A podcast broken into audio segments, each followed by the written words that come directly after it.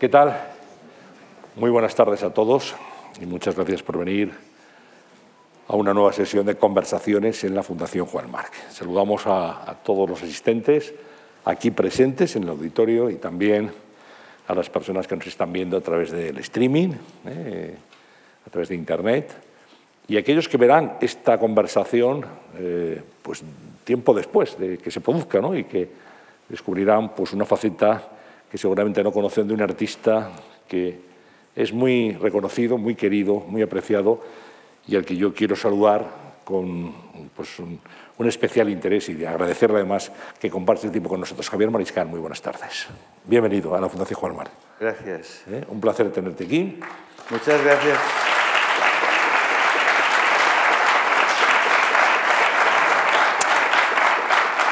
Y esto, Javier, es sin que hayas dicho nada todavía, más que buenas tardes. Tú imagínate después. ¿eh? ¿Eh? O sea que ya tenemos un público, digamos, predispuesto. Bueno, Javier Mariscal, todos ustedes lo conocen, es un artista muy completo, es diseñador, ilustrador, historietista, interiorista, pintor, escultor y creador también de cine de animación. Ha recibido el Premio Nacional de Diseño en el año 1999 y es pues, eh, pues todo un referente para, para mucha gente. ¿no? Su mascota Kobe, luego hablaremos de eso, que, nació en medio de una cierta polémica, pues ha sido uno de los símbolos más queridos y más apreciados y más entrañables para todos, ¿no? como no acordarse de aquellos Juegos Olímpicos de Barcelona y de, y Kobe. En primer lugar, yo quería, Javier, tenemos, es obligado pedirte una reflexión acerca de, de la guerra eh, en Ucrania, es algo que nos está marcando a todos en estos tiempos y me parece que no podemos obviar pues, eh, una primera reflexión de, nuestro invitado acerca de este horror que estamos viendo en los telediarios y viendo diariamente en los periódicos. Bueno, mi, reflexión es que yo estaba convencido que ya no habría más, guerras de este tipo. Creo que, firmemente, creo que, hoy es el mejor día de la historia de la humanidad y mañana será mejor. Creo que hemos, como historia de la humanidad, hemos evolucionado cada vez más a nivel ético, a nivel eh, de, sobre todo ético, pero no sé, yo recuerdo cuando tenía 18 años, oí en mi primer viaje a Ibiza, en mitad de una playa con una hoguera, un americano me explicó que el agua de la tierra no era infinita, había tantos litros y no había una fábrica de agua y me habló de una cosa que se llama ecología. Bueno, a nivel sanitario, a nivel sobre todo de conceptos y de filosofía. Entonces, la guerra, yo siempre he pensado, ahora, incluso viviendo en Cataluña, sacamos una bandera y decimos, va, vamos a por ellos, vamos a sacar los fusiles, como pasó, por ejemplo, en, en las dos guerras mundiales, ¿no? de que vamos a salvar la patria, Siempre ha habido los italianos, los cubanos, que son muy inteligentes, que han dicho, oye, no, yo me quedo en casa, lo de la patria vamos a dejarlo. ¿no? Son el valor de ser cobarde, que me parece fantástico, y decir, no, yo no voy a ser héroe, yo me quedo en casa, no quiero matar a nadie. Creo que con ETA fue un pasote y que todavía yo creo que se está interiorizando, pero se debía de dejar clarísimo lo único que tenemos aquí como seres vivos, como tantas plantas, tantos insectos, tantos animales, es la vida. La vida es un trocito de tiempo que te dan y todos hemos nacido y lo bonito es que todos vamos a morir. Entonces, la guerra tiene ese punto de, de el agujero negro que todavía yo creo que como especie humana somos, estamos como empezando una preadolescencia, una cosa así. Nos falta muchísimo una madurez y nos falta muchísimo. Nosotros si estamos aquí es porque sabemos cooperar y la gran mayoría, yo lo, lo has podido tú observar, por ejemplo, que estamos aquí, sois cariñosos, somos cariñosos, queremos cariño, queremos amarnos. Entonces, esta guerra de Putin pues es como no entiendo nada cómo se ha llegado a, algo tan, tan salvaje ¿no? y además tan sucio que hoy en día no sé, se puede hacer las guerras, pues esto, yo tengo mis hijos que de pequeños jugaban a, matar marcianos, ¿no? No sé, creo es una incredulidad, una especie de cómo no se le puede explicar a este señor, y para, para, que lo estás haciendo muy mal, o sea, no, no tiene ningún sentido, ¿no? No, no lo sé, o sea, es, ¿qué, qué podemos hacer? ¿Qué, bueno, hay una cosa que también está muy bien, que por lo menos Europa, que nunca hay que olvidar que somos una especie de súper protegidos. Europa es un país grande donde levantas el grifo y sale agua a presión, te la bebes y no te mueres. O sea, eso ya es espectacular.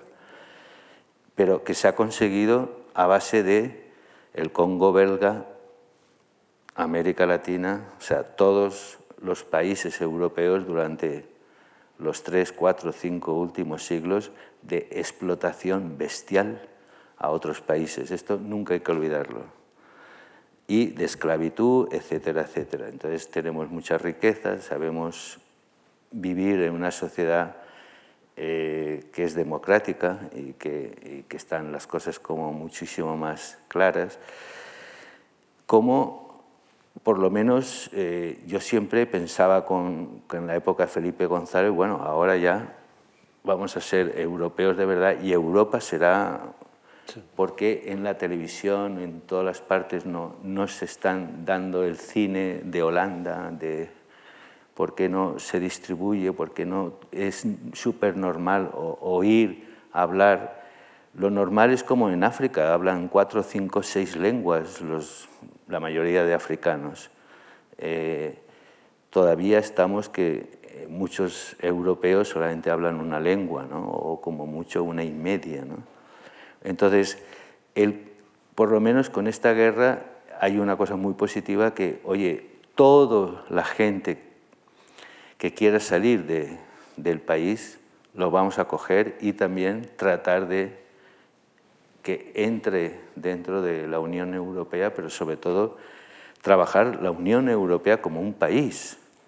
O sea, no tiene ningún sentido que sigamos con una política exterior que cada uno hace la suya, que no hay una fiscalidad, que todavía hay Luxemburgo, Irlanda, islas del Caimán, las islas de no sé dónde, Andorra, donde ahí metes dinero negro, haces tus trapicheos. Entonces, tener muchas más leyes, historias de, dentro de esta diversidad. Precisamente nosotros vivimos en un país que hay tres lenguas y hay una gran diversidad y eso es riqueza. O sea, la mentalidad de ¿qué coño? El típico garrulo que llega a Barcelona, ¿qué coño? ¿Por qué pone carrer y no calle? Que no aquí, porque es el que pone carrer habla una lengua que es catalán y su madre de pequeñito le decía, te estime mol. ¿Y a ti qué te decía? Te quiero mucho. Pues por eso tú hablas castellano y el otro habla catalán. Y entonces eso es una riqueza, es fantástico. Pero no de separarse. No sé, tampoco soy, no sé, yo me niego a opinar de todo. Entonces, mm, la única reflexión que, no sé, es esto, o sea, horror, ¿y, qué podemos hacer? O sea, no, no sé, es como... Bueno, quería empezar justo por ahí nuestra conversación, porque tampoco podemos hacer abstracción de algo que en este momento afecta de una manera muy directa al continente y a todo el mundo, ¿no? esta, esta invasión de Ucrania por parte de, Putin. Bueno, sí, yo, perdona, la última cosa es pues igual, no, no, no, lo sé, pero habría que estar en Ucrania para decidir eso. Una parte que, que son provincias donde hay mayoría rusa y que realmente se quieren separar, pero claro, esto es muy difícil. ¿Quién se quiere separar o no? Pues igual llegar a un acuerdo y decir, oye, pues tomar esta parte y no tocar más las narices, ¿no? Y sobre todo, no, no, no llegar a, a, un conflicto militar de, que quiere decir destrucción y quiere decir matar vidas, que es, es sagrado. Esto de una vez por todas, yo estoy convencido de, de, aquí a X años, no muchos, todo esto será un horror, igual que cómo gastamos la energía, igual que muchísimas cosas de, de hoy en día será, qué bestias, ¿no? Cómo nuestros abuelos gastaban una pierna de dinosaurio, que era gasolina, haciendo un ruido enorme por unos caminos negros para ir de Barcelona a París tardaban 10 horas. Qué garrulos, qué brutos, qué salvajes, qué, qué fuerte. Es como cuando ves imágenes de las primeras fábricas en, Inglaterra y cómo se vivían los, en los barrios obreros y el aire que había. O sea, que dices, no me lo puedo creer, ¿no? Bueno, hablemos de, Javier Mariscal. No todo el mundo sabe que Mariscal es tu segundo apellido, es el apellido materno. Tú eres Javier Herrando Mariscal, pero has utilizado siempre el apellido de tu madre. Bueno, me lo cambié en el 79. Entonces yo oficialmente soy Javier Mariscal Herrando. En el juzgado. Sí. Sí, sí. Entonces, mis, mis hermanos son todos Errando sin H. Sí. Y yo soy Mariscal, Mariscal Eres el único de los hermanos. Sí. ¿Sois cuántos? ¿12 hermanos? 11. 11 hermanos. Y tuviste una, creo que en tu familia... Bueno, hay, hay, hay, tres muertos. Y soy huérfano de padre y madre también. Siempre marca Te mucho. Te impresionado, ¿eh? No, sí, hombre, porque al final... Hombre, fui huérfano de bastante joven. Que al final todos... Eh, pues procedemos de, de, un núcleo familiar, el padre y la madre son referentes, los hermanos, que te voy a decir también, y yo creo que en tu, en tu familia leía que había mucha actividad cultural, ¿no? que tu familia tenía... Sí. Un, un, la cultura estaba muy presente, la cultura, y había personajes que pasaban por allí, por tu casa, y tenías relaciones. ¿no? Que, sí, mi padre era médico, el típico médico muy conocido, también había sido mmm, concejal y este tipo de cosas. Claro, siempre era el hijo de... ¿Tú? Sí, o el hermano de. no, típica familia pija, muy bien, o sea, donde ahora está... De Valencia. De Valencia. De el primer corte inglés en la plaza del Parterre, ahí estaba mi casa. Entonces era... ¿Qué, ¿Qué, número haces tú, Javier, entre los hermanos? El cuarto. El cuarto. Y no sé, pues he tenido la típica infancia pues de, de enchufado, de todo muy bien cuidado y, y cuidado con los niños de la calle, decíamos, los niños de la calle eh, a mí me ha criado un ama, ¿sabes? Por supuesto que la mamá y el papá, pero sí. cuidado, el la mamá y el papá eran una unidad juntos. Y no había que pedir audiencia y sí que había una relación muy cariñosa, pero cuidado, o sea, había... No sé, o, era o, otra manera. O sea, ahora las relaciones que tenemos con los hijos es muy diferente. ¿Tienes tres hijos? Tres, sí. Y, dos nietos. ¿Y? ¿Tu relación con tus hijos y con tus nietos cómo es? Pues para mí es un regalo. O sea, yo soy un hombre y ya me hubiera gustado ser un hombre que, que pudiera parir. O sea, la primera vez que, que, ves que esta chica que dice que se ha quedado embarazada de ti, que no te lo acabas de creer, y de verdad lo saca, te encuentras que eres una hormiga, eres un desgraciado porque ella ha hecho vida, pero vida de verdad. Y en, ese instante te nace, mira, se me pone la piel de gallina, te nace como una especie de amor de leona, ¿no? Yo casi soy más mamá que papá, y entonces habrá que comprar mantas y cuidarlo y, darle el biberón y lo que sea. Entonces te sale este punto, hay que cuidarlo, hay que amamantarlo, hay que que, no pase frío, que, que, tenga todo solucionado, ¿no? Y realmente, bueno, yo estoy separado y vienen de vez en cuando los hijos o los nietos a, a, casa y cuando vienen es un regalo. Hay temporadas que pasan bastante rato conmigo y otras temporadas que no, ya, además ya son mayores, o sea que... Eh, ¿Cuándo descubres, Javier, que tienes eh, vocación artística? ¿En qué momento? Nunca. ¿Nunca lo, nunca lo descubriste? No, no. Yo ¿No? nací estropeado. O sea. Va, vamos a ver, queda como, como una excusa. Todas mis novias siempre. Ah, es una excusa porque llegas tarde, porque no te acuerdas de los aniversarios. Me importa tres pitos lo de cumpleaños, feliz. Me toca las narices muchísimo. Eso. No, no eres partidario. No, yo nací, nací sin memoria, sin poder leer ni escribir y una especie de, eh, ¿cómo se llama esto cuando cae la lluvia y te lo pones? O sea, un, un chubasquero. Un chubasquero que, sí, sí, te que resbalaba todo. Sí. Las palabras para mí son muy peligrosas, nunca las he entendido. Aparte que nunca las encuentro, las voy buscando siempre. ¿Cómo se dice? Sobre todo los adjetivos, es como... Eh, y los nombres propios, imposible, sobre todo si es Williams o, o Jean-Pierre o de nombres así que dices, imposible. Eh, y al nacer disléxico, pero me enteré cuando tenía 50 años, claro. ¿Nunca antes tenías conciencia de tu dislexia? No, sabía que no era tonto, pero era bastante subnormal, porque los demás, cualquier novia, al cabo del segundo día que subía a casa, sin mirar, tocaba así y ya sabía qué piso era. Yo cada día, cuando voy al ascensor, primero, segundo, no, no, no porque a veces aprieto y encuentro en el entresuelo y hay una señora típica molt catalaneta. Ai, senyor Mariscal, què fa? Què, què volia parlar amb mi? No, no, no, no, és que m'he equivocat, m'he equivocat, en Déu. O sea, cualquier cosas que la gente normal ves que no le cuesta nada, tú estás todo el rato pensando, cuidado, las llaves, cuidado, no meter la pata con esto, eh, el jueves te entra un, el viernes tengo que ir a Madrid, el viernes tengo que ir a Madrid y tengo que hablar con un señor que no conozco, Dios mío, Dios mío, haré el ridículo. O sea, todo es como ¡ah! mucho estrés, ¿no? Sin embargo, no tienes esa pinta, fíjate. No, no, eh, tú te das una sensación de persona calmada en tu mundo, en tu mundo artístico, pero calmada y que también... Entonces yo me agarré al dibujo, es un poco la respuesta. Claro. Me agarré al dibujo, pero sin darme cuenta, o sea... Porque, por ejemplo, tú las palabras tienes que buscarlas en los bolsillos, decías. Sin embargo, las letras te encantan, te encanta dibujar letras. Sí, claro, dibujarlas. Dibujarlas. Yo cuando escribo no, no escribo, dibujo. Y entonces procuro que la E sea simpática. No aguanto una C muy cerrada porque está enfadada. Es como... Eh, cabrón, ¿no? Es como coño, no, o sea, un coño que sea abierto, simpático. La O.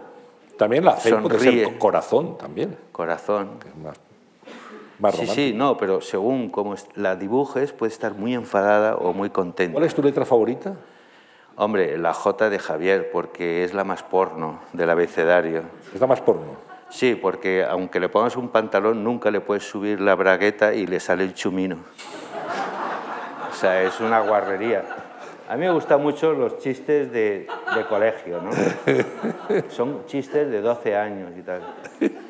Porque no soporto algo que es evidente. Todo el mundo, hasta los japoneses, cuando somos niños, jugamos. Y el juego es jugar. Y es un lenguaje que es el primero que aprendes, que es a jugar. Y entonces yo, yo recuerdo en, en, Formentera, no sé qué pasó, que de repente vinieron unos holandeses y había dos niños japoneses y mis hijos no sabían, mis hijos hablan catalán, los otros japoneses y los otros ingleses. Y enseguida, con unas piedras y tal y cual, se montaron todo un juego y les funcionó y bueno, súper amigos. ¿no? ¿Por qué? Que no sé, el, el juego es un lenguaje universal y que además empiezas a entender la vida a través de ese, de ese juego que lo ves en, además en todos los animales, ¿no? Y entonces de niño haces pa pa pa pa, miau, pa pa pa pa pa pa miau. es un avión de la Segunda Guerra Mundial, ¿no? Y luego llegas a, a la escuela, esto ya no es un avión, es un mechero, ¿vale?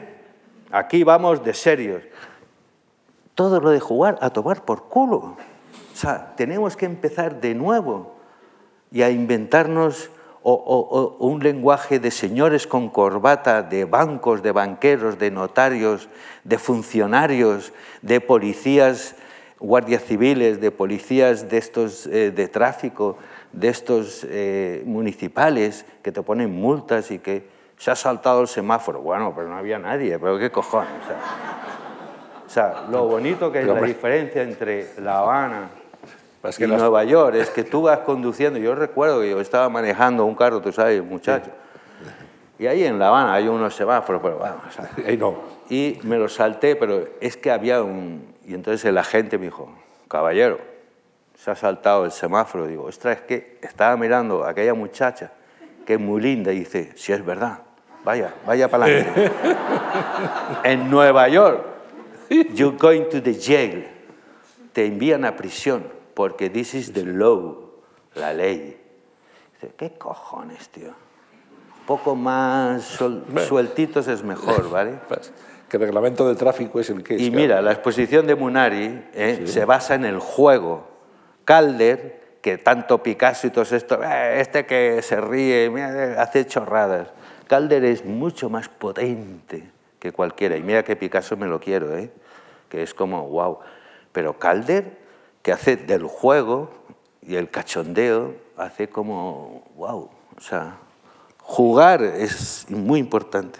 Jugaste, supongo, en tu eh, infancia y primera adolescencia valenciana, y luego a los 20 años... No, y ahora estamos jugando. No, también. Vacilando. También, pero bueno, el juego de, prefiero, digamos, más tradicional, más de, niños, ¿no? De, eh, tú te vas a los 20 años a Barcelona.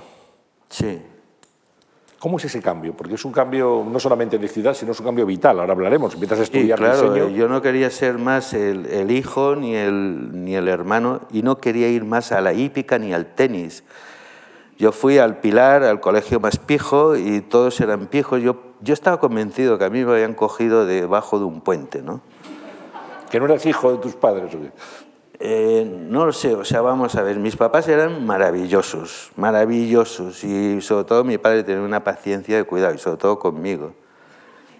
Eh, de hecho, en el entierro, el jefe de la División Azul de Valencia me apretó la mano y me dijo, ¿la habéis matado a disgustos?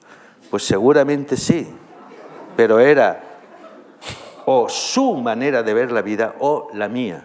En el colegio nos decían, vosotros seréis los próximos directores de los bancos y del gobierno y tal y cual. Decía, una mierda. Y yo he tenido una empresa y recuerdo los, los, los gobernadores civiles, todo esto es en los jueves, mis, padres hacían esto, como unas fiestas y venía José María Pemán, hacían teatro, una señora que cantaba, ¿no? operarios de la ópera, ¿no? de... Nosotros escapamos con pijama y guau y había señoras guapísimas de estas con collares que olían súper bien. Que decían, mmm, mmm. súper pijas, claro. Pero qué guapas que son las pijas. Y entonces, eh, a mí me decían, claro, tú ahora piensas así, pero cuando seas mayor serás empresario y ya verás cómo cambias. Una mierda. Yo he tenido 120 personas en mi estudio y había gente que venía a las 7 de la mañana para no pillar el, atasco porque vivían fuera, y había otros que llegaban a las 12, da igual. Nunca, o pero aquí nadie ficha. ¿Qué me estás contando?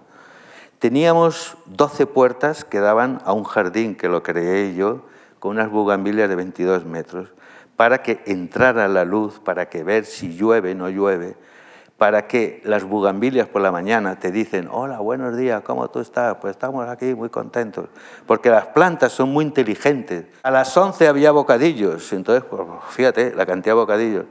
La típica chica que llegaba de Italia, eh, ¿posso beber una Coca-Cola? Eh, ¿Cuánto costa? Eh, gratis. Entonces veías que se tomaba una y luego otra a los dos meses se tomaba una al mes, pero la primera semana se tomaba 20 Coca-Cola. Digo, ah, ya, te cansarás. ¿no? no lo sé, el que más mandaba era el que más sabía. Entonces, el que más mandaba de animación era eh, García, que era un muy buen animador, y ese me decía a mí lo que había que hacer. ¿no? Entonces, toda una serie de cosas que no es verdad. O sea, se puede montar. Yo en el 80, te estoy hablando 88, 89, que es cuando hicimos este estudio. Y todo esto pasó después del 92, o, bueno, pero ya en el 92 o 88 o 89 ya teníamos sofás y decían, pero ¿para qué hay sofás? Teníamos una, una, una, chimenea. ¿Y para qué hay una chimenea? Digo, joder, estamos aquí todo el día currando y una cocina muy bien hecha y siempre había fruta y cosas, ¿no? Y la gente decía, ¿pero por qué hay sofás? Yo digo, pues para tener reuniones, para hacer la siesta, para dormir, para, no sé, para perder el rato, para leer. Y, o gente que llegaba y decía, no podemos tener una conversación seria en un despacho cerrado, porque estaba todo abierto. Luego, en el 2000, no sé qué, llegaron Google, Facebook, ¿eh? Ah, cómo molan, ¿no? Y, y llegaba la gente y decía, ah, escolta, tienes al estudio como el Google, ¿eh? que te sofás también. Yo digo, sí.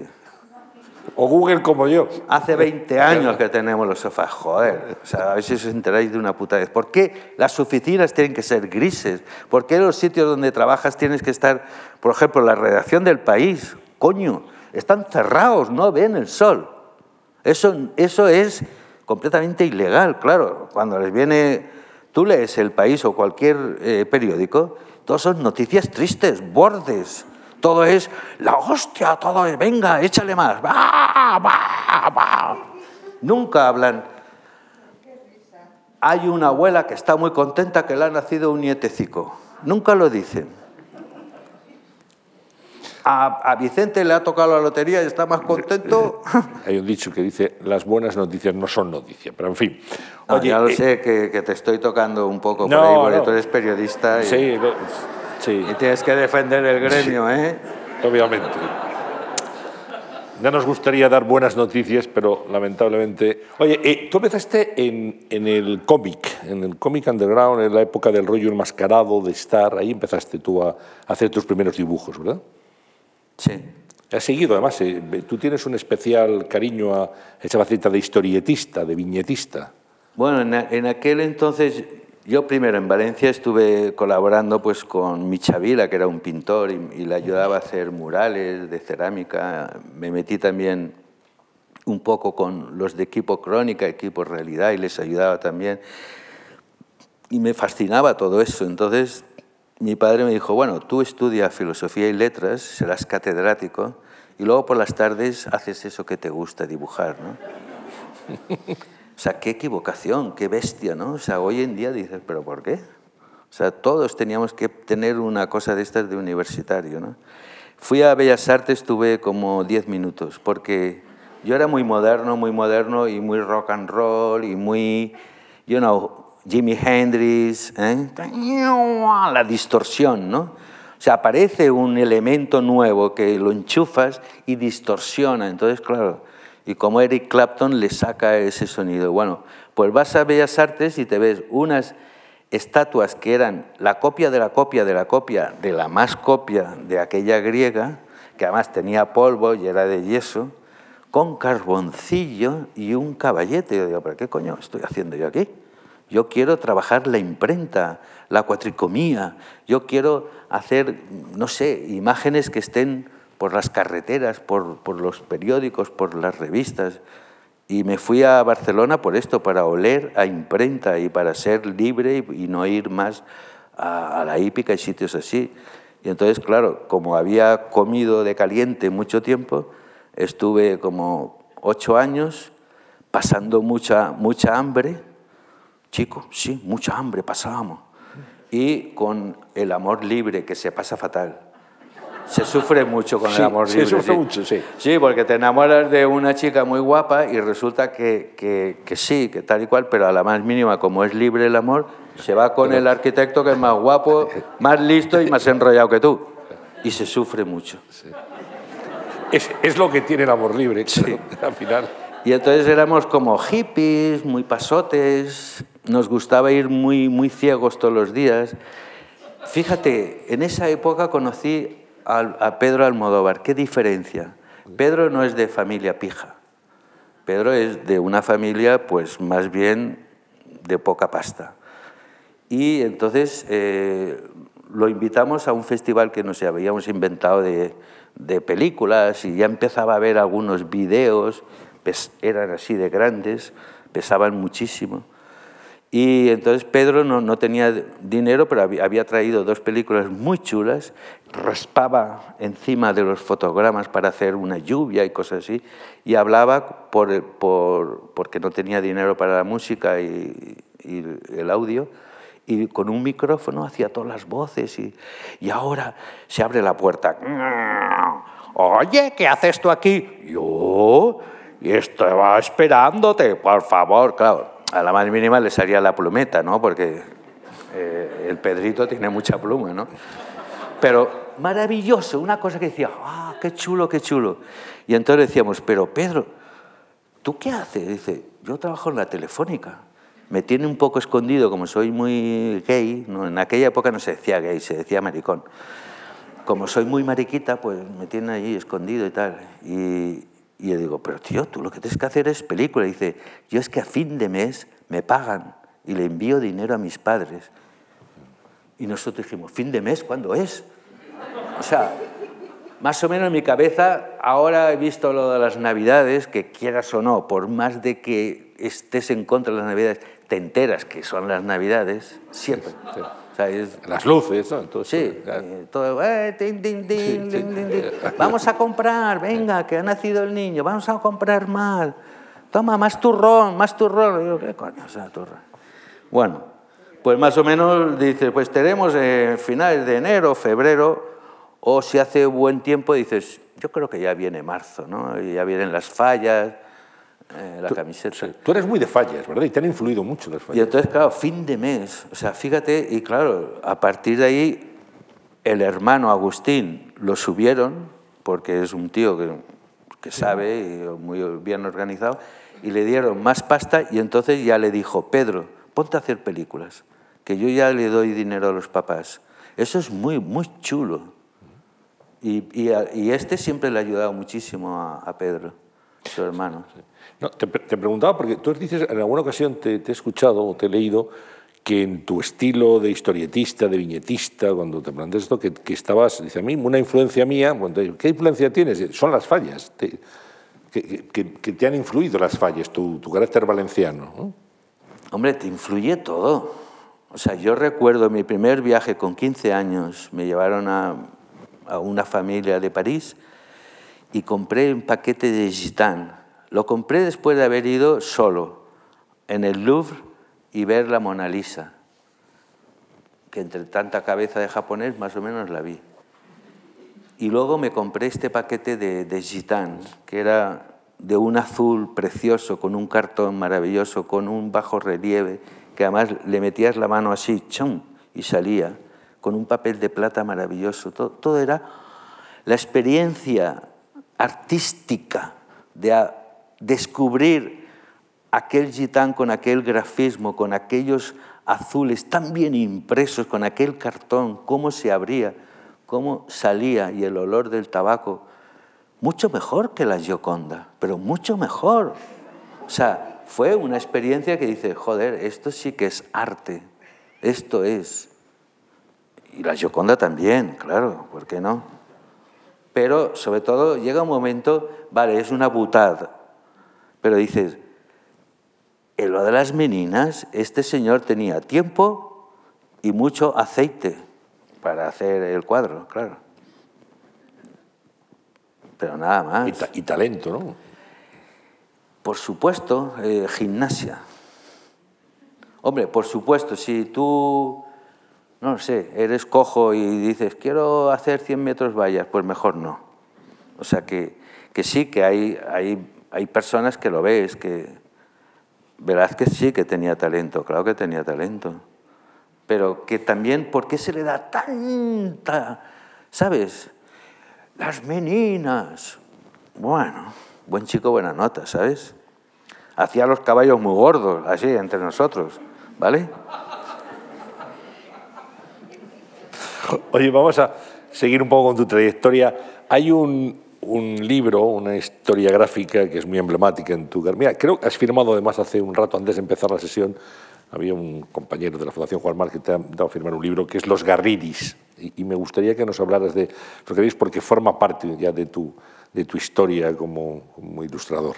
Bueno, yo, yo de hecho empecé a hacer cómics eh, porque era lo más barato y lo más fácil. Cuando no tienes un duro, yo en esa época iba todos los días por la noche a fregar platos. Eh, eran dos chicas guapísimas y había un restaurante muy chulo. Y entonces también acababa de nacer una nueva tecnología que nos cambió la vida, que era Run Xerox, las fotocopias. Esto era más o menos el 70, una cosa así. Y empezaron a traer primero una tienda y luego ya había tres que tenían fotocopiadoras. Entonces tú podías llevar los dibujos y salían reproducciones perfectas, que era como wow, porque antes los imprimíamos a mano. A ciclostil. A ciclostil, y que la resolución era muy mala.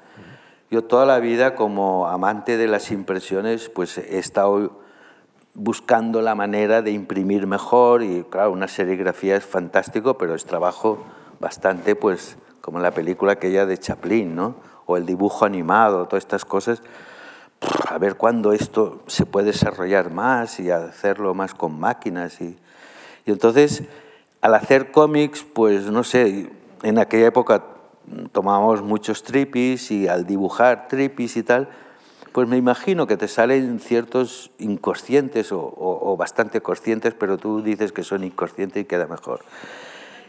Y salía el Mickey Mouse, ¿no? Entonces el Mickey Mouse, como todas las ratitas y todos los mm, muñequitos y que te has tragado desde muy pequeño, no, no solamente del tebeo y de pulgarcito y del DDT y de, y de Tío Vivo y del Dindán. Sí, de, de, de, todos estos, sino también dibujos animados y los, los picapiedras y, y, mucho antes también, todas las fábulas y los cuentos que te contaban de pequeños y, que compraban y que veías, y La ratita presumida, Blancanieves y los 40 enanitos, eh, Pinocho que le crecía la nariz. Eh, y entonces, pues bueno, te pones a hacer garabatos y, salen unos personajes. Y cuando nace un personaje, me pasó igual con Kobe como con cantidad de personajes que he hecho, ellos te hablan cuando lo estás dibujando y te dicen, no, un poquito más para aquí, un poquito más para allá. Eh, en el fondo, los personajes son como personas, pero son puntos y rayas, son un cúmulo de puntos y rayas que juntos ordenados provocan sentimientos, pero los personajes hablan, caminan, piensan, opinan, se dan la vuelta, te miran. Y lo bonito del cómic es como hacer cine, pero mucho más pobre, porque las, cada viñeta es un trozo de un tempo y las puedes hacer a doble página, toda una página, media página. Cuando descubrí Tintín fue como, wow, ¡Wow! ¡Qué fuerte! ¿no? no entendía nada, porque estaba en francés, aparte que no sabía leer, o sea que imposible. Pero, y de hecho, la película que ahora estamos haciendo, estoy reivindicando mucho Tintín como la base del dibujo, la base de esta síntesis. En, en la realidad hay tantas cosas que, que, aunque seas Dalí, no lo puedes, no puedes meter toda la información que hay ahí. Y un dibujante siempre hace trampas. Lo primero que hay que enseñar a los niños es a ser mentirosos, a ser tramposos, a ser sinvergüenzas, porque si no, no sabes nada de la vida. El, dibujo todo es mentira. Tú subrayas lo que te da la gana y tú destrozas. Y yo si te hago ahora un retrato, te haré el cabezón más grande, porque te se ve que eres alguien que piensa y entonces tienes cabezón. Entonces... Muchas eh, gracias. Sí. Y, y, de repente, pues yo qué sé, eh, es, esa sonrisa, ¡pa! la estiras más, ¡cha! la llevas. Y es la manera de cómo, eh, porque nosotros desde muy pequeños, o sea, siempre se dice, ah, el Homo sapiens empezó, eh, el gran cambio entre los simios o los otros homos y el sapiens fue el lenguaje simbólico, es verdad. Y que también ya al caminar teníamos la laringe y el, y el estómago, no sé qué, y podíamos falar, ¿eh? Eh, hablar. Pero, ¿qué coño? O sea, estoy convencido que los primeros eran más de silbidos, de... ¿Qué quiere decir? Qué guapo que eres, ¿no? O cuando hablamos también hay mucho lenguaje corporal, ¿no? Y el lenguaje gráfico las flechas, las rayas, eso está muy metido. Yo, yo lo he hecho con todos mis hijos y los sobrinos y todos los, niños que puedo. Les pongo un dibujito con un año y tres meses, un, un mamarracho, un dibujo muy esquemático de un perro y un gato. Y al perro se lo enseño y le digo, miau, miau. No, wow, wow, dicen enseguida.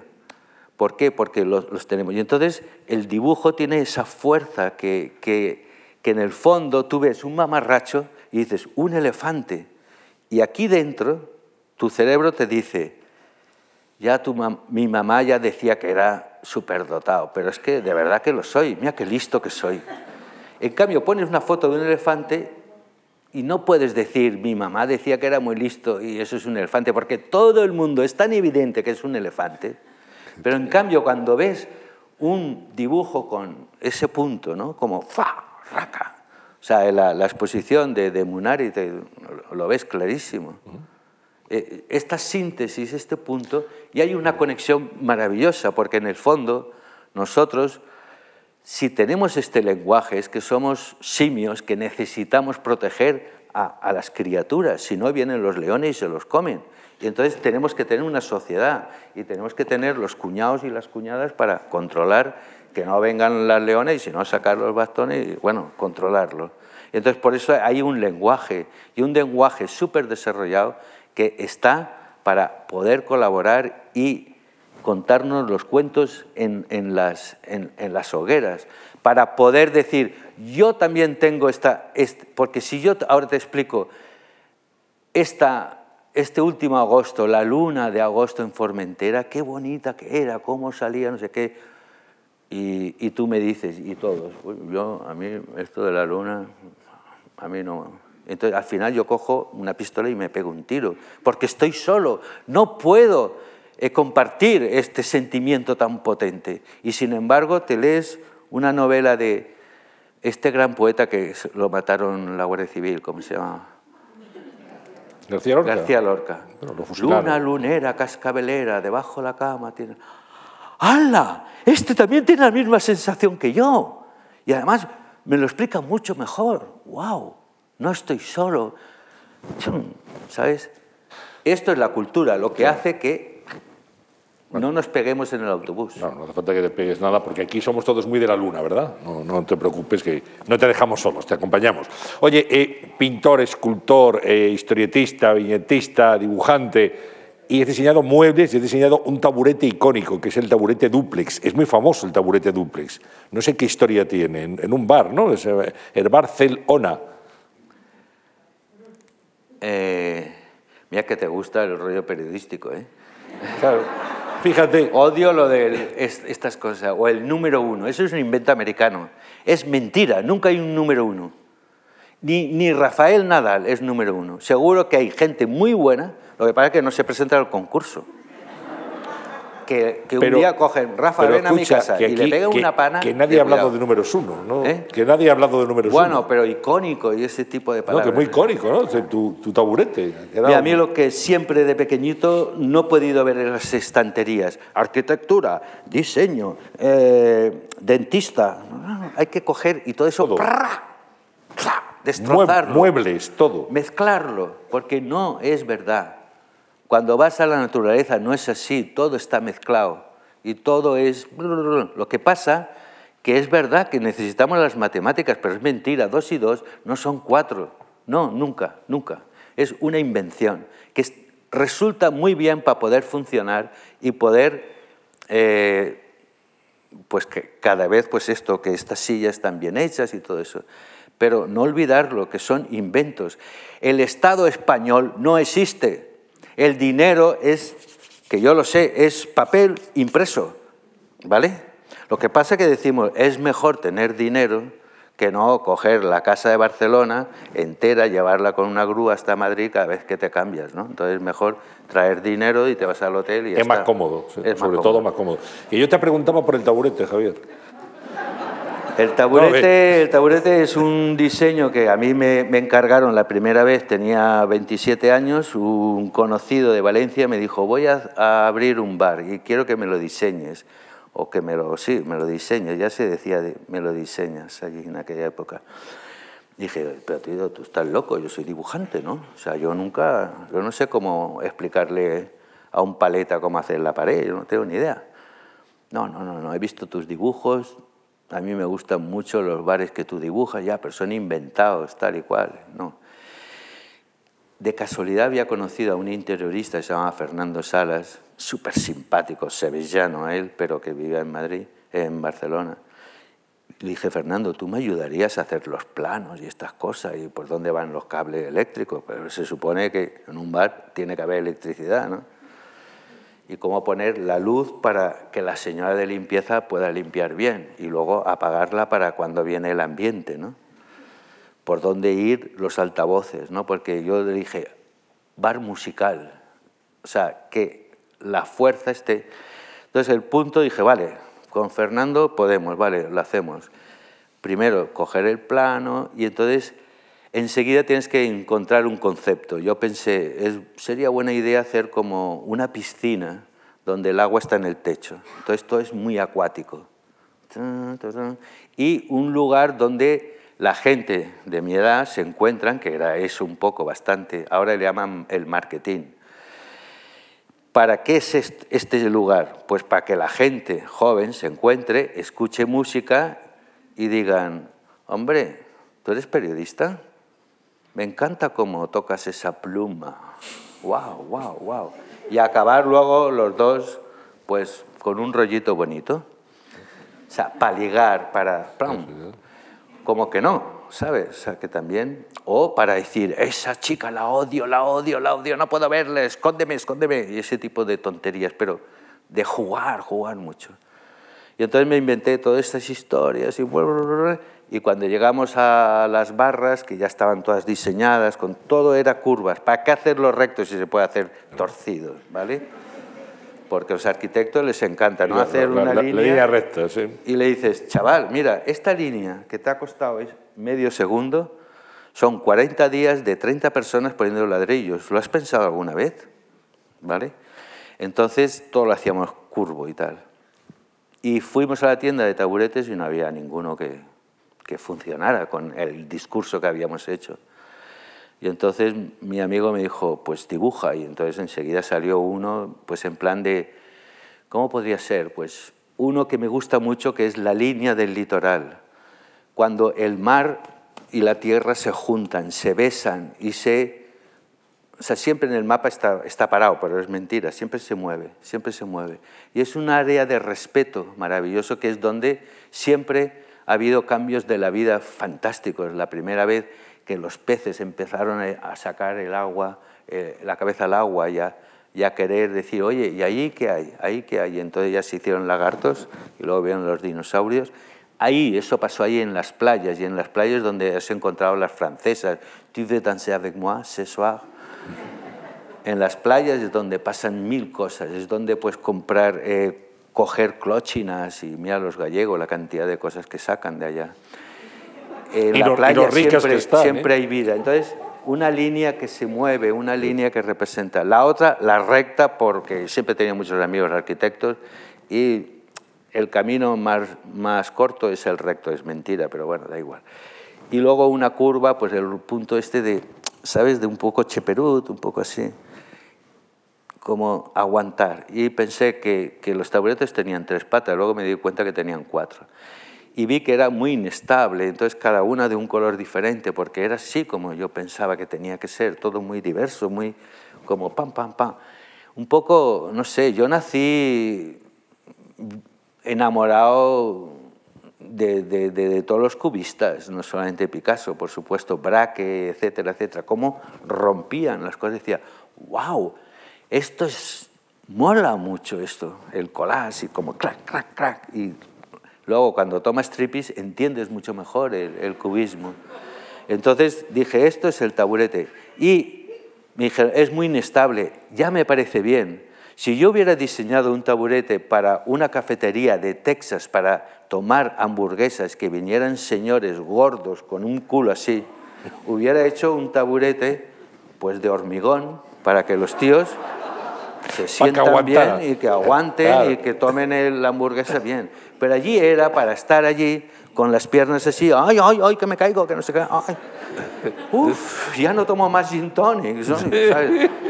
Vacilar para, no ah, sé, inestabilidad. Ya valía que, Y entonces es funcional, porque están los garrulitos de siempre, que son más cortos que las mangas de un chaleco, es que este taburete no es funcional. Un momento, no, es súper funcional. Está diseñado para un sitio que es de vacilar y de ligar y provocar inestabilidad, provocar caos, provocar que no sabes a dónde vas a pisar, está muy bien en un lugar así.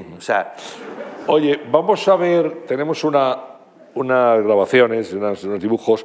Vamos a hablar de Kobe, porque es in- inevitable y, y- y desde luego nos apetece mucho hablar de esa mascota que ya forma parte de nuestra memoria sentimental. Vamos a, a verlo. qué paciencia que tienes, ¿no? A prueba de bombas, a, pr- a prueba de mariscal. a ver, estamos viendo aquí, bueno, Bueno, Kobe nació como un perro lanudo, un perro con, con mucho pelo, pero enseguida me di cuenta que no podía ser un, un perro, porque necesitaba ir a la piscina, ir en bicicleta. Y el, primer dibujo de Kobe es ese que vemos ahí. Sí. sí. entonces, el otro el es Julián, que es, es Sí. su papá. O sea, Julián ya existía hacía mucho tiempo. Y entonces, bueno, vamos a hacer un perro como mascota. Yo creo que está muy bien, los perros son maravillosos. Y entonces, claro, al ponerlo de pie, pues parecía un, un oso, ¿no? Y un oso pardo de estos de... "Oh, oh, oh, oh", un zombie, ¿no? Entonces, bueno, voy a ver si le hago las manos mejor, no tanto pelo, recortarlo, y al final, pues dices, bueno, es que parece como yo cuando me levanto por la mañana, ¿no? O sea, bueno, yo no, pero tengo un cuñado que es así, muy peludo. Y entonces enseguida lo llevé a la peluquería. Hay que llevarlo a la peluquería fuera, fuera, fuera. Porque buscaba algo muy sintético, algo que, que fuera un, un, un límite, hay otra palabra, pero bueno, para que veas que dentro es Kobe y fuera es no Kobe. Y que la silueta que, que representa un personaje la pudieras eh, ver enseguida y, y decir, ¡pum!, que tenga una identidad fuerte y que no te se olvide la primera vez que la ves, la segunda dices, aunque sea muy pequeñita o muy grande, que funcione y que digas, sí, eso es lo del 92 y que fuera también, bueno, un poco de rabo, le- ponerle también un poco la línea de, Milú, casi, pero parecía que, te- que tenía frío, ¿no? Que decía, no, no, no. Y buscar también las proporciones como Leonardo da Vinci, ¿no? A ver qué proporciones podía tener y qué pinta tenía que tener. Al final es una línea exterior, ¿no? Es, Sí. es como una cuerda Era ese. que está aquí, y, bueno, la cuerda, y luego le, le vas poniendo estas rayitas para hacerlo. Y entonces, bueno, luego también pensé, eh, tiene que ser un personaje que represente a la gente normal de Barcelona. O sea, me parece muy bien el deporte, sobre todo en el colegio, pero nunca he acabado de entender, aunque sí que los entiendes, por supuesto, pero los grandes atletas que están completamente dedicados a eso, bueno, no sé, yo creo que está muy bien esto, un, alguien que puede ir en bici, que, que hace tenis, que lo hace todo y ya está, pero nunca es número uno. No, no, es normal. ¿Para qué? Para que haya más empatía con la gente normal. Y, Que Javier, tenga cuan- barriguita, como Sí. los bebés, que son felices, pero este es barriga de haber bebido cerveza, porque también está bien que beba cerveza, que esté triste. Es la primera mascota que lloraba y que hay una que no lo pone, que eh, Kobe de- deprimido, pero pone Kobe triste. Este, este año pasado hubo unas Olimpiadas y se hizo, típico de los periodistas, los atletas también se deprimen. Fíjate, no me digas. Es que ahora, entonces ponen de moda que eh, la depresión es algo que hay que verlo. Pues joder, la cantidad de veces que yo me levanto, sobre todo los lunes por la mañana, y digo, pero ¿cómo será posible que la gente se levante? ¿Para qué? ¿Para currar? Yo no me levanto. Y te levantes y ves que hay una señora maravillosa barriendo la calle, que dices, joder, qué chollo que es esto. ¿Y, y qué nos hace despertarnos y levantarnos? ¿sabes? Y cuando estás deprimido no lo entiendes. Entonces me parece bastante bruto de que un, un representante de algo así esté siempre, hola, buenos días, ¿qué tal? ¿Cómo estamos de marketing? Aquí estamos muy bien y todo es cantan, clink, clan, clan. Hoy en día todo lo hablan en, como en in, ¿no? Vueling, Sí, sí. eh, cosas tling, tling. Bueno, Bueno, es verdad que conseguiste, tuvo su polémica al principio, había gente que no lo entendía muy bien, pero es cierto. eso es muy bueno. Lo estaba, sí, sí, claro que es muy bueno porque no pasó indiferente. Estaba comentando antes con, con Guillermo Nagore, con el director de comunicación de la Fundación Juan Marx, cómo es una mascota que hemos hecho nuestra, o sea, que forma parte, ya es un personaje que nos gusta, un personaje que forma parte de nuestra vida, nuestro recuerdo, simpático, eso ha quedado. Fíjate, de todas las mascotas, me decía que es verdad, de todas las mascotas de los Juegos Olímpicos, seguramente, seguro, Kobe es la que ha permanecido. Bueno, también porque es la nuestra. ¿eh? No, pero, pero ha, habido, ha habido otras. Ahora mismo ya el mundo está muy interconectado, Javier, ya no es como antes. Y cada vez que hay unos Juegos Olímpicos, que hay un acontecimiento, la mascota nos la meten por los ojos, está en todas las televisiones, en todos los medios. Pero es verdad que Kobe ha hecho fortuna, insisto, y al principio tuvo su polémica, que efectivamente fue bueno y es así. Es bueno la polémica en el sentido que cuando propones algo nuevo, Rompedor. eh, yo el primero digo, uy, vamos a un restaurante marrocata eh, eh, hawaiano. ¿Tú crees? Oye, ¿sabes? Te pones un poco así como, ¿tú ¿Qué crees? te dijeron cuando presentaste la mascota? ¿Qué te dijeron los, el, el comité o las personas que.? Bueno, fue un... De, de hecho, yo creo que, que- que si fue innovador y todo esto, el, el mérito no lo tiene la mascota, lo tienen los 20 que participaron en el jurado y decidieron que esta era la... Porque lo que, la filosofía que había detrás de un poco, bueno, de la punta del iceberg era Pascual Maragall, era innovación. Y para innovar te tienes que equivocar. Y para innovar te tienes que tirar a un precipicio que no sabes si hay agua, si está caliente o, o qué va a pasar. Hay riesgo. Entonces, claro, eh, era muy importante para el, espíritu era vamos a innovar, vamos a hacer algo nuevo.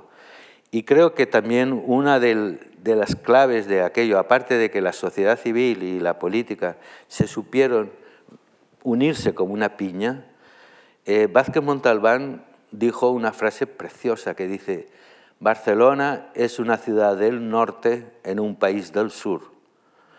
En el norte, cuando viene el invierno, si no tienes la cabeza organizada, ya has cortado mucha leña y la tienes allí preparada y todo bien hecho, te mueres de frío.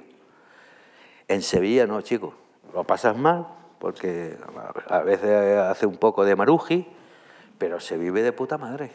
Y entonces, el espíritu del sur es mucho más relajado, de vivir de otra manera y bueno, ya lo haremos el lunes o el martes. Yo una vez en Sevilla quedé y entonces me dijeron, mira, es que entonces, la próxima reunión cuando la hacemos, es que ahora viene la Semana Santa, luego viene la feria, El- el luego rocío, viene el, el rocío, rocío. pues ya lo dejamos para octubre o noviembre. Digo, pues vale. Claro, que dice, qué bonito, ¿no? Oye, tenemos, eh, tenemos algunas fotografías más, vamos a ir viendo el álbum, si os parece, eh, para que nos vayas comentando. Bueno, aquí tenemos otra imagen ya de, de Kobe con color, con los deportes. ¿No ves? El deprimido. Deprimido, sí. ¿Ves? Ahí está, sí, sí. El tercero. También otra cosa muy, muy novedosa, lo siento, yo es que no tengo abuela. ¿Por qué las Olimpiadas son importantes? Porque por los periodistas, y ahora no, no te estoy haciendo la pelota, ¿eh? Vale, muy- por la tele, por los Sí, sí. fotógrafos, los periodistas, que entonces había que hacerles cobies a ellos. Kobe periodista, aunque fotógrafo. Sí, claro. el de la radio, el- para ayudarles y hacerles la pelota, porque esto siempre funciona. Oye, qué guapo que eres. Ay, mira. Ya, está, ya con eso tiene mucho ganado. Oye, ¿el nombre Kobe cómo surgió? El Comité Olímpico de Barcelona era COOB, y entonces COB. Cobb, Y el Cobb, sí. el- el hijo de COB sería Kobe. El, De- de- el diminutivo. Una mascota es el diminutivo de alguna manera. Tú te puedes llamar don José Ramón Rodríguez de la Fuente y no sé qué. Vale, pues eso es el logotipo, que es cuando vas al banco y el nombre oficial, ¿no? pero la mascota es eh, Pepito. Y entonces es más, ¿sabes? Pues esto de chándal, de fin de semana, Sí, sí. más, Bueno, oye Pepito, tenemos ¿qué todos los pasa? desarrollos de de bueno, hubo muchos más, pero uno de los más importantes desarrollos de Kobe, ya con el color también, ¿no? Como, como incorporas el color a, él, tiene que comunicar con humor, otro tipo de comunicación. Hubo una serie también, una serie de televisión. De hecho, ahora en Lausanne, que es donde está el, Comité Olímpico Internacional, hace dos, tres años hicieron una exposición sobre toda la gráfica de, de todas las Olimpiadas y me pidieron un COVID de 8 metros. Y dije, ¿et pourquoi? Parce que c'est le meilleur mascotte de toutes les histoires de les Olympiades. Lo que hemos dicho antes. Voilà. Y eran chicas guapas, simpáticas. Me pidieron que hiciera un workshop mm. y bueno, y a, Kobe lo, lo tenían con cariño. Vamos a ver más fotografías. Vamos comentando. A ver si. Parece ser que. Sí, sí, no tenemos. Está perfectamente. Ahí tenemos un vídeo. Esto es un dibujo animado sí, que hicimos. De Kobe Troop, ¿no? No, era más oficial este. Para decir que faltaba un año. Nos estamos preparando para el acontecimiento más esperado por todos, porque dentro de un año inauguraremos los Juegos Olímpicos de Barcelona. Gracias este por el esfuerzo y un buen ejemplo de, de, comunicar, pues por, había muchas obras, había, y entonces pues tratar de, hacer peña y decir, oye, tú... Que Falta un año, que ya estamos todos... Fue un proyecto común, no solamente de Cataluña y de Barcelona, fue un proyecto común de toda España.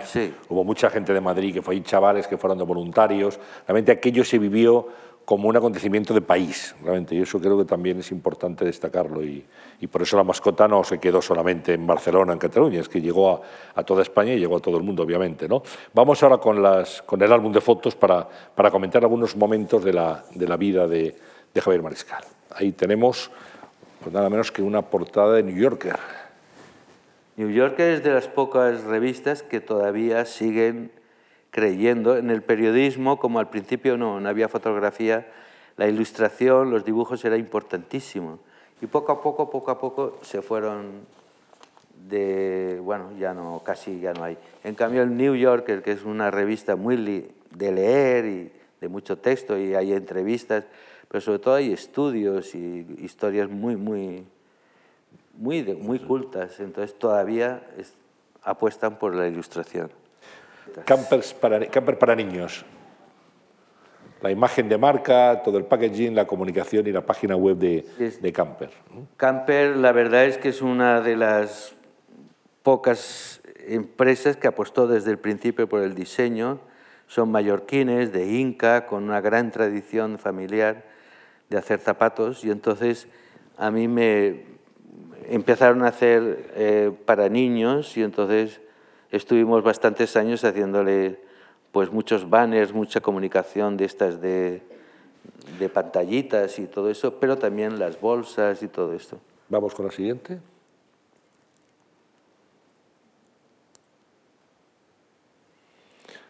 Ahí está la exposición de Art Player en Seúl, 2013. ¿no? Piezas de mobiliario. Vamos con la siguiente.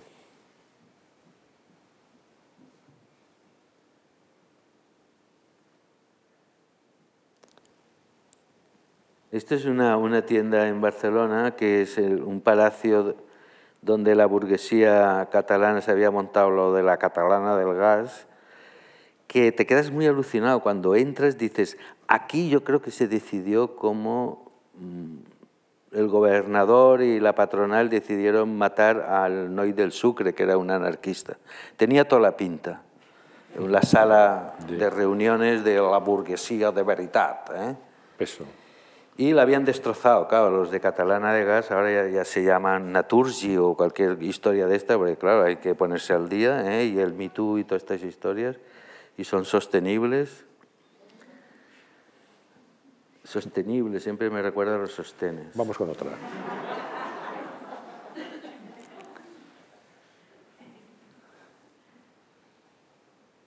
Esto ah, es esto es la, la y este rincón de Valencia donde se junta el puerto, los almacenes, las barracas, las iglesias, los pinares, las autopistas, el desastre de los ingenieros que lo destrozan todo nuestro paisaje, o nosotros también, o sea, todos destrozamos el paisaje.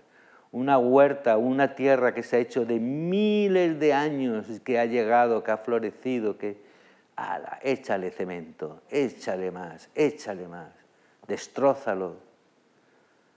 Es una, es una falta de, de inteligencia tan bestial. Siguiente fotografía. Son dibujos, ilustraciones. India, pues apuntes de, la India. Sí. Esto es en la India. Pues típico turista blanquito, como dicen los cubanos, blanco yogur. Ay, qué, qué bonitos que son estos pobres de la India, mira, qué colorido que tienen. Otra diapositiva. Chico y Rita.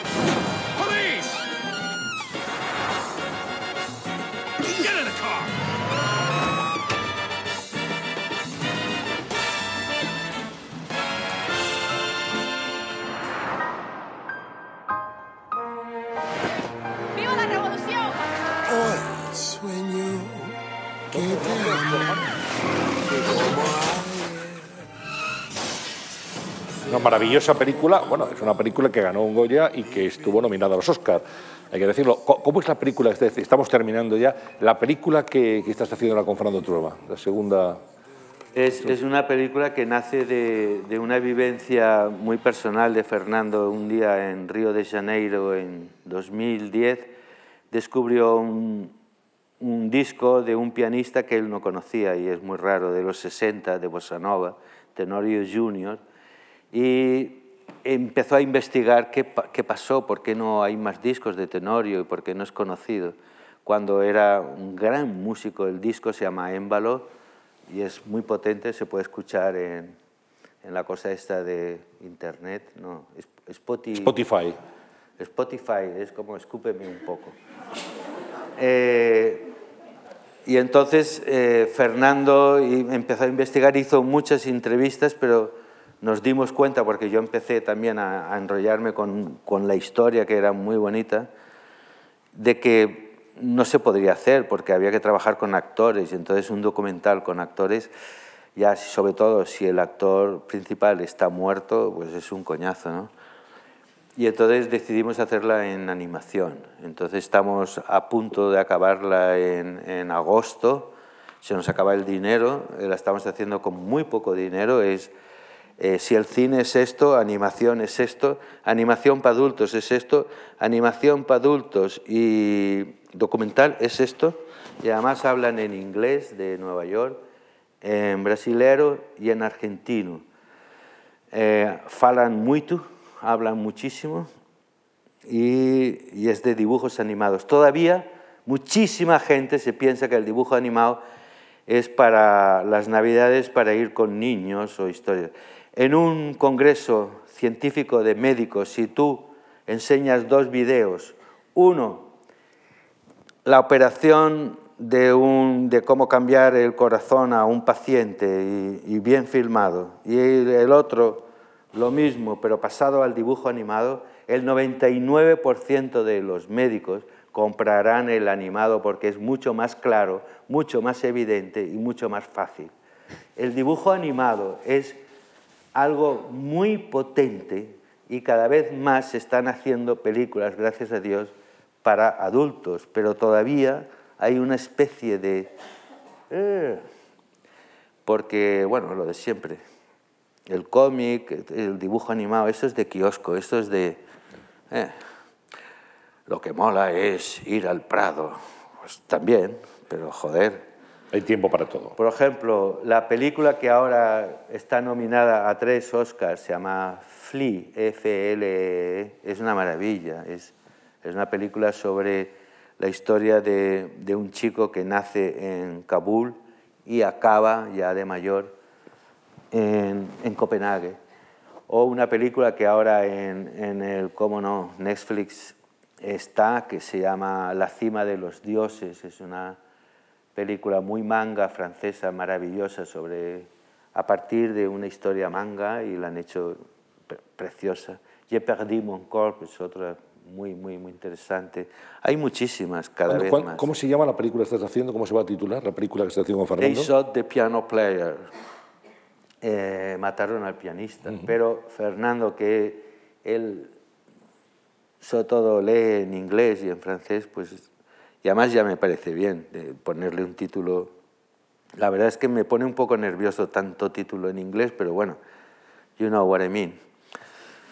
Everybody. Entiendo. Sí. Yeah. Sabes que los pianistas tenían aquel cartel, ¿no? Don't shoot me, I only the piano player. No, no disparen sobre mí, solo soy el pianista, ¿no? Pues de ahí viene también este dibujo. ¿Cuándo, ¿Cuándo crees que va a estar lista la película? Eh, se nos acaba el dinero el 1 de agosto. El 1 de agosto. Pues ya tiene que estar, ¿no? Tiene que estar. Bueno, pues la veremos con mucho interés, Javier. Te quiero agradecer mucho que hayas estado hoy con nosotros esta tarde. Ha sido un reto muy agradable. Confie- Bueno. confieso que hay entrevistas, que hay conversaciones más fáciles, también te lo confieso.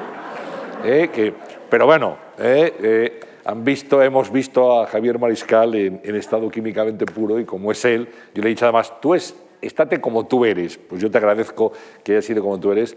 Un placer. ¿eh? Seguimos Bueno, también de, de- de decir que la- en la película estamos, eh, bueno, es una coproducción, gracias a Dios, hemos encontrado, siempre es dinero del gobierno, no hay nadie que, que ponga un duro hoy en día para un proyecto así, ni Netflix.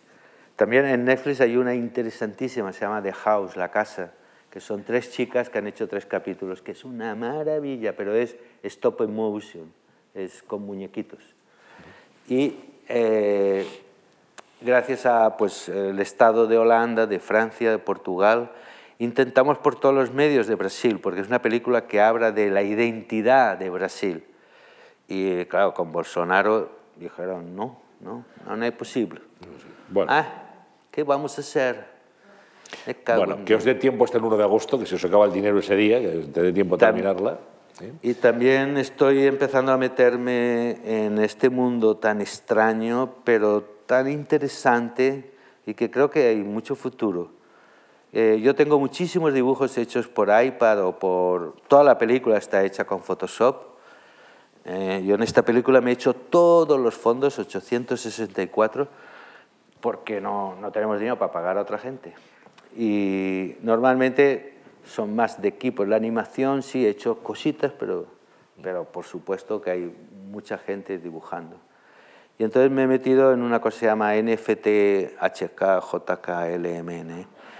Bueno, son que tú puedes vender los archivos de Photoshop a una red y en criptomonedas, que además tiene un nombre muy bonito la criptomoneda, algo así como azar o no sé, no sé qué.